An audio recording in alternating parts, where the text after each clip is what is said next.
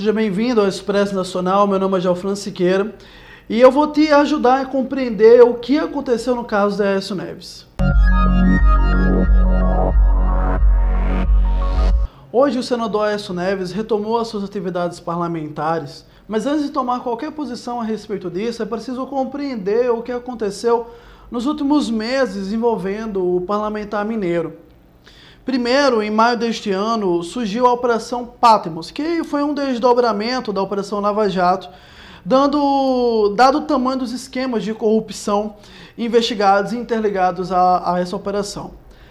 A Operação Patmos explodiu a partir das gravações de Joesley Batista com o presidente Michel Temer e o senador Aécio Neves.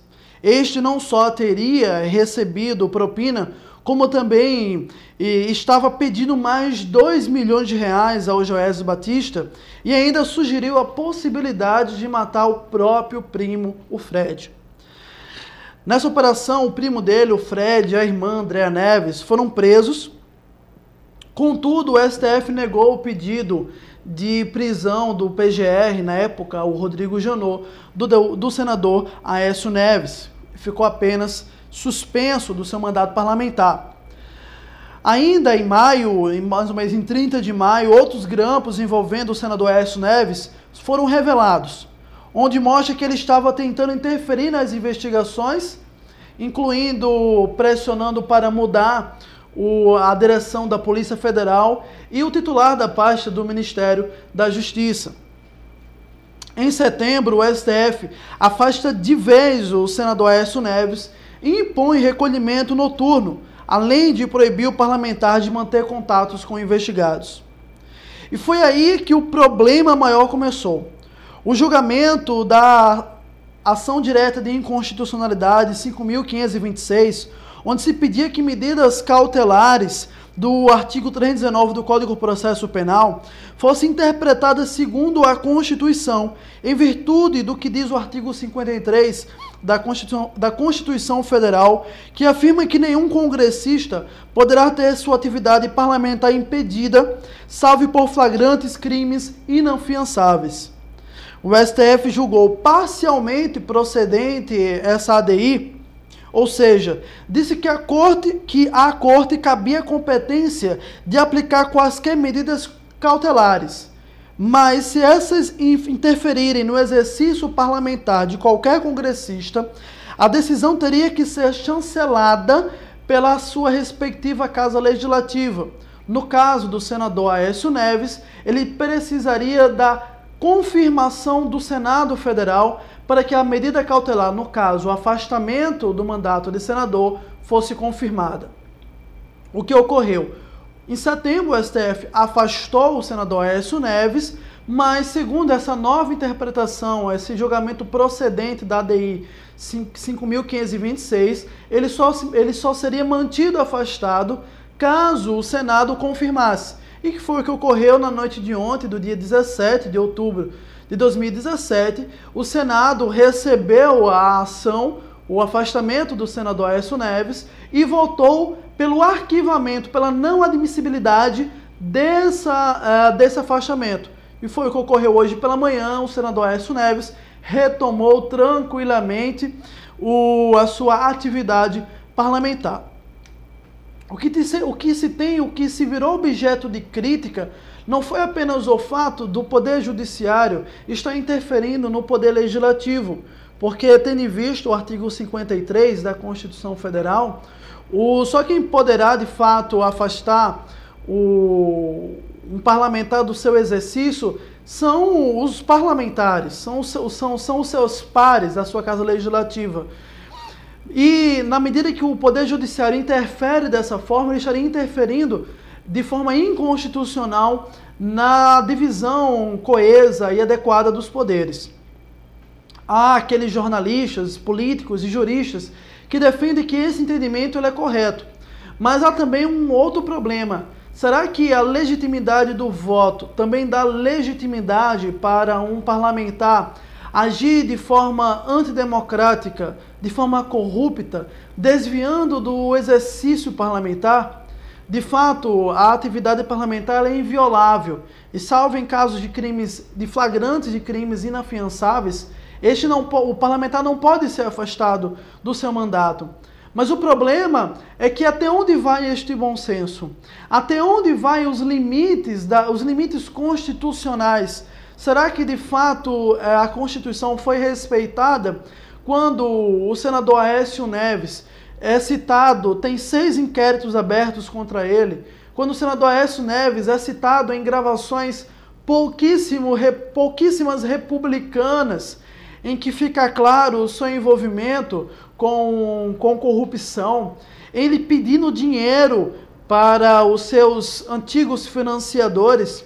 Será que é republicano, constitucional, essa relação promíscua dos nossos parlamentares com outros corruptores ou corruptos, aqueles que financiaram suas campanhas pedindo em troca favores para crescimento de suas empresas?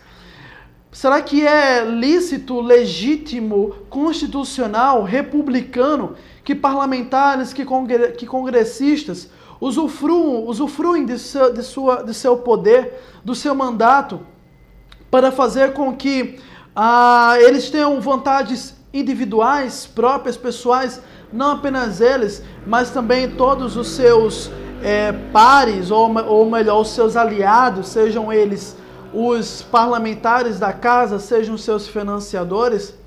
Infelizmente não fica muito claro até onde o STF ele quis de fato proteger a Constituição ou proteger os seus padrinhos políticos. Infelizmente, essa decisão deixa muito claro que não vai adiantar fazer muita coisa na, no, no, no nível da Operação Lava Jato, porque nós teremos aí um, um limite que nós já tínhamos muito forte, que é o chamado foro por prerrogativo de função, conhecido popularmente como foro privilegiado. Isso já, já limita em muito a atuação da Operação Lava Jato, porque nós temos aí uma série de inquéritos abertos e, quando não viram réus, parados na Suprema Corte do nosso país. E ainda temos essa situação que nada pode ser feito para interromper digamos assim, o exercício parlamentar, sem que haja o aval da Casa Legislativa. Ora, suponhamos, por exemplo, que por uma epifania, por um milagre, o STF decida que alguns parlamentares, por exemplo, o próprio senador Aécio Neves, cometeu crime, de fato, que todas as suspeitas de corrupção gerem aí uma, uma demanda real de acusação e ele seja condenado à prisão. Ora, o STF é a última instância. Contra ele, já dizia Rui Barbosa, não podemos recorrer.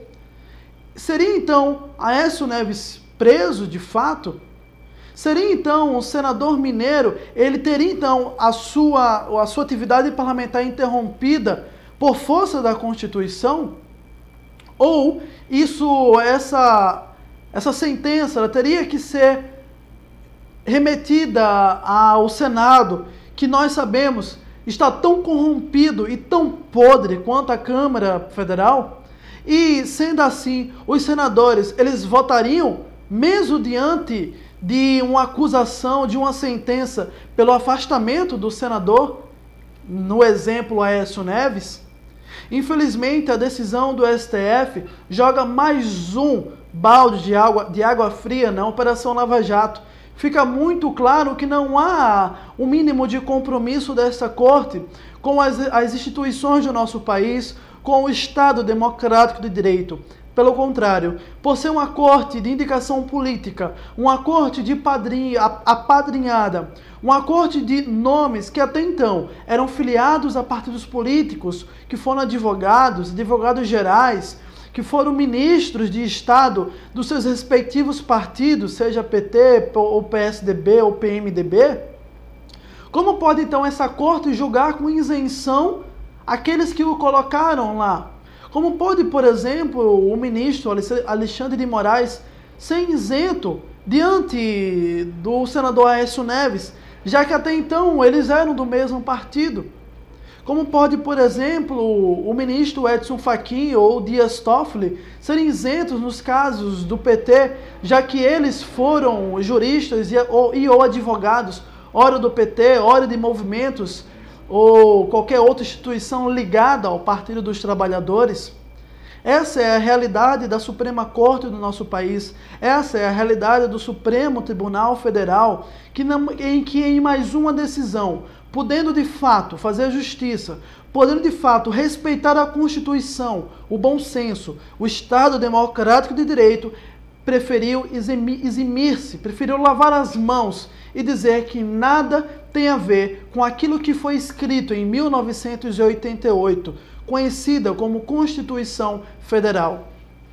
Infelizmente, a ministra Carmen Lúcia, aquela que deu o voto de Minerva, aquela que deu, aquela que desempatou uma das mais perigosas e necessários julgamentos do STF para o bom andamento, não apenas da Operação Lava Jato, mas da credibilidade das nossas instituições, da operação, da maior operação contra a corrupção do mundo. Infelizmente, a ministra, a presidente Carmen Lúcia, cedeu ao corporativismo tucano, ao corporativismo petista, PMDBista. Infelizmente, a ministra Carmen Lúcia faltou um pouco, digamos, de firmeza, de demonstrar que de fato estava comprometida com o Estado democrático de direito, estava comprometida com o bem das nossas instituições. E ela dando esse voto a favor, esse voto favorável para que as, as sentenças, as decisões que afastassem um parlamentar do exercício do seu mandato fossem remetidas à Casa Legislativa. Ora, nós sabemos que existe um conluio muito grande. Na hora que a casa está caindo, os ratos todos se aliam. Como podemos então ter isenção numa situação como essa? É uma coisa muito parecida, por exemplo, que ocorreu que ocorre, na verdade, com todos os governos estaduais do nosso Brasil, mas especificamente o caso do, do governador de Minas Gerais, o Pimentel, governador do PT, que o STJ mandou para a Assembleia Legislativa é, o pedido se poderia de fato julgar o governador. Ora, nós sabemos que as casas legislativas do nosso país, todas elas, são puxadinho dos governadores. Nós sabemos que todas as assembleias legislativas nada mais fazem do que chancelar com uma discussão fictícia aquilo que o governador pede. Então, como, como dessa forma vamos é, investigar aqueles governadores que têm suspeitas de corrupção, aqueles governadores que foram citados na Operação Lava Jato, foram beneficiados da Odebrecht ou da JBS, por exemplo, o governador do estado do Rio Grande do Norte, o meu estado, o Robson Faria, que tem hoje na Assembleia Legislativa um grande aliado, de fato, o STF procura lavar as mãos, age como Ponços Pilatos, onde o bode expiatório, dessa vez, não é Jesus Cristo, mas o povo brasileiro. Chegamos ao fim de mais um programa Expresso Nacional. Agradeço a sua audiência e se você realmente gostou do nosso conteúdo e acha relevante que o povo potiguar e brasileiro compreenda essa necessidade, inscreva-se no nosso canal no YouTube, curta nossa página no Facebook e compartilhe o nosso conteúdo para o máximo de pessoas possíveis. Não é possível, não tem cabimento que os nossos juízes, os nossos ministros, aqueles que estão togados para defender a nossa Constituição, se eximem da sua suprema responsabilidade, que não é apenas meramente burocrática ou jurídica, mas é democrática, legitimamente popular. Se eles não guardam a Constituição, o povo irá sofrer com isso. Chegamos ao fim de mais um Expresso Nacional. E se você gosta do nosso programa, inscreva no nosso canal no YouTube, curta nossa página no Facebook e no Twitter.